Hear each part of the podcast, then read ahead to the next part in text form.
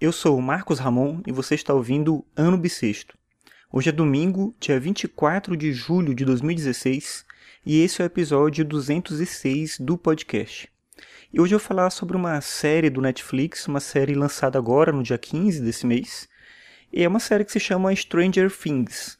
É uma série meio de suspense, assim, essa primeira temporada tem oito episódios, e bem no estilo Netflix, ela é lançada é, todos os episódios de uma vez só, né? Você pode assistir fazer uma maratona aí num dia só e assistir tudo. E é uma série que eu ouvi alguns comentários, algumas pessoas falando sobre ela. E é, fiquei curioso de assistir e é bem bacana mesmo assim, porque essa coisa já comentei que acho que algum dia, né, no podcast, que eu tenho pouquíssima resistência para alguma coisa mais assim de terror e tal. E essa série não é isso, né? É um suspense bem leve, bem no estilo de filmes de suspense da década de 80, início dos anos 90 ali. Inclusive a história se passa na década de 80, a história se passa em 1983, no interior de uma cidade, assim, de um interior pequeno dos Estados Unidos. E é uma cidade onde aparentemente não acontece nada, até que um menino, né, tem um grupo de amigos ali, de quatro amigos, e um desses amigos, ele some. Né? A gente vê isso que acontece. Não vou dar muito detalhe para não estragar a surpresa aí para você que vai assistir ainda.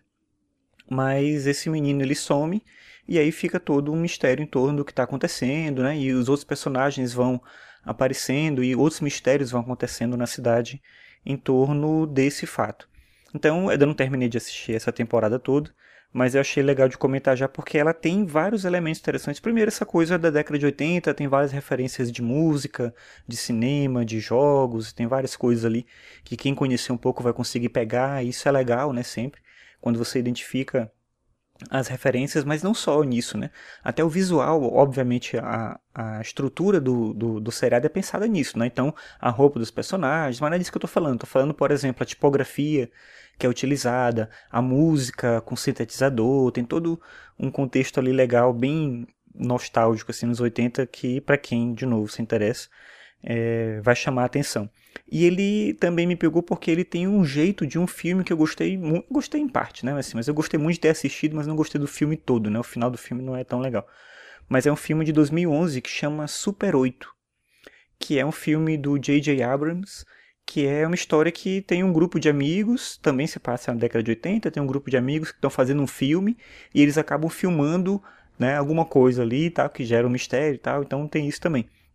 E esse, essa série me lembrou muito esse filme. Eu gostei muito do filme, do Super 8, mas o final dele é meio decepcionante, assim, se você for assistir ou se já assistiu, não sei qual é a sua impressão.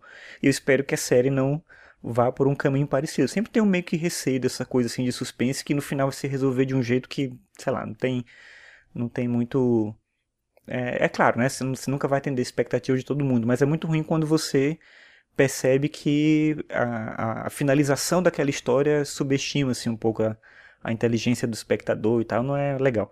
E eu espero que a série não vá por esse caminho. Até agora tá bem legal, eu acho que é, é bem promissor, não sei quantas temporadas estão previstas aí, né? Como eu falei, eu tô no meio dessa primeira ainda, mas fica essa dica aí, se você assinar Netflix, dá uma chance aí para Stranger Things. Ah, e outra coisa que me lembrou, eu até comentei aqui um pouco antes, essa série me fez ter vontade de voltar a mexer com sintetizador. Escuta um pouquinho a música aí e vê se não dá vontade de mexer e brincar com sintetizadores. Então é isso. Até amanhã. Até logo.